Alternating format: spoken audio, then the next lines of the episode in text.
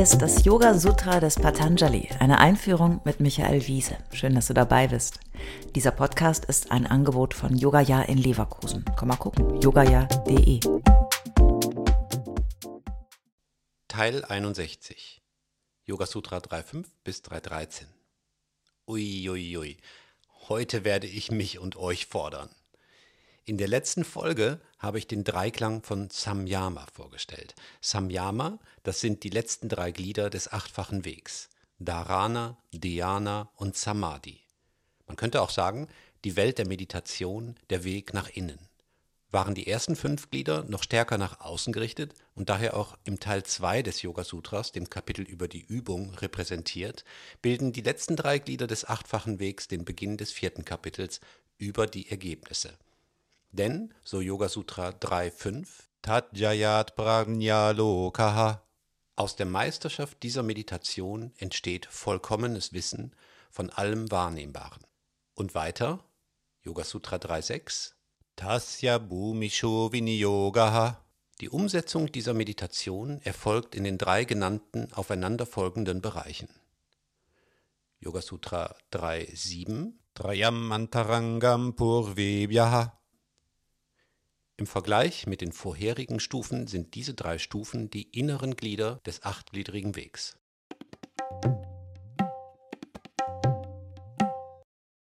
Was hat es nun mit Dharana, Dhyana und Samadhi auf sich? Ist das was für dich, für mich? Können wir uns einlassen auf diese tiefere Ebene, auf den Switch von außen nach innen?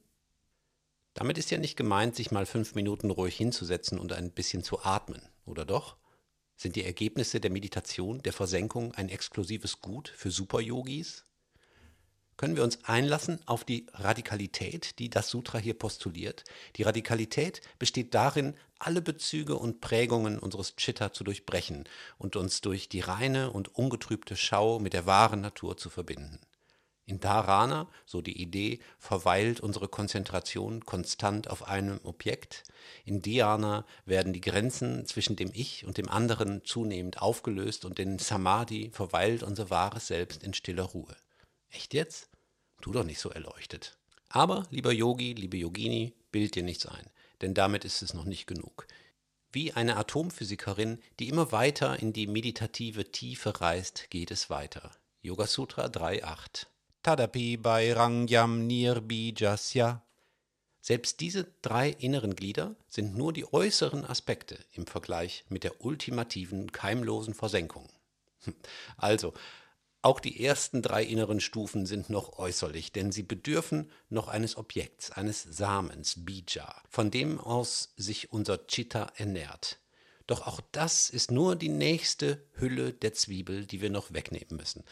Okay, ich muss es jetzt tun, der Vollständigkeit halber und euch mit den nächsten fünf Sutren malträtieren. Yoga Sutra 3.9 Vyotana Niroda Samskarayo Abhibhava Pradurbhavo Nirodakshana Chittanvayo Niroda Parinamaha Wenn die unbewussten Eindrücke des erregten Wachzustands und des Ruhezustands abwechselnd auftreten und das Bewusstsein sich jeden Augenblick mit dem Ruhezustand verbindet, geschieht Niroda Parinama, die Verwandlung in den Ruhestand. Yoga Sutra 3.10 Tasya Prashanta Vahita Samskarate Der ruhige Fluss dieses Übergangs zur Stille erzeugt eine neue Prägung. Yoga Sutra 3.11 Sarvataikagratayoho kshayadohu chittasya samadhi parinamaha. Das Aufhören der Zerstreuung des Geistes durch alle Arten von Objekten und das Erwachen einer einzigen Ausrichtung wird Samadhi Parinama, Verwandlung der Versenkung genannt. Yoga Sutra 3.12 Tatapuna Shanto Dito Tulya Pratyayo Chittasyaikagrata Parinamaha dann führt die Balance zwischen friedvollem Zustand und dem Erwachen der Konzentration wieder zu einer Verwandlung des Bewusstseins. Das ist Ekagrata Parinama. Und Yoga Sutra 3.13. Yetena bhutendriyeshu dharma lakshana vasta parinama vyakyataha. Damit sind die drei Verwandlungen in Körper und Sinnesorgan, nämlich der Beschaffenheit, des Merkmals und des Zustands, erklärt. So, jetzt brauche ich erstmal einen Schluck Wasser. Moment.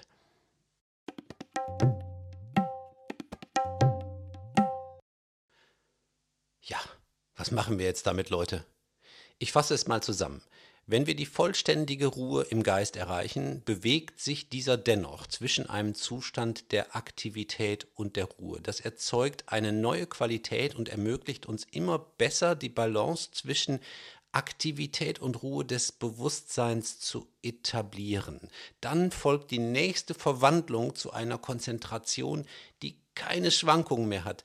Dann haben wir den Nukleus, den Kern der Dinge erreicht.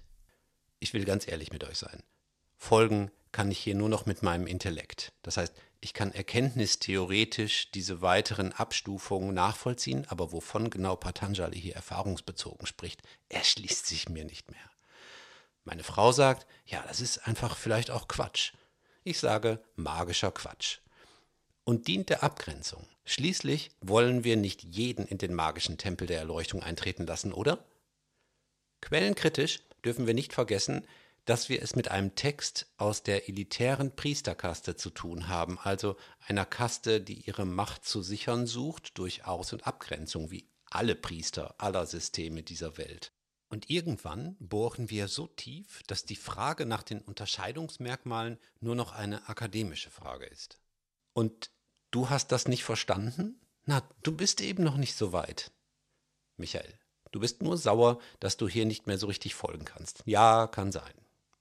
Aus der Chemie und Physik lernen wir heute, je weiter wir die Materie, die Teilchen, die Atome aufspalten, desto größer wird das Nichts, die Leere, die Ruhe, in die wir schauen.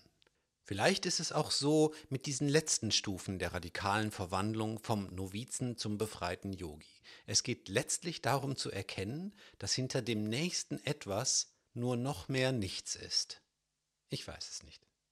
Das ist Yoga.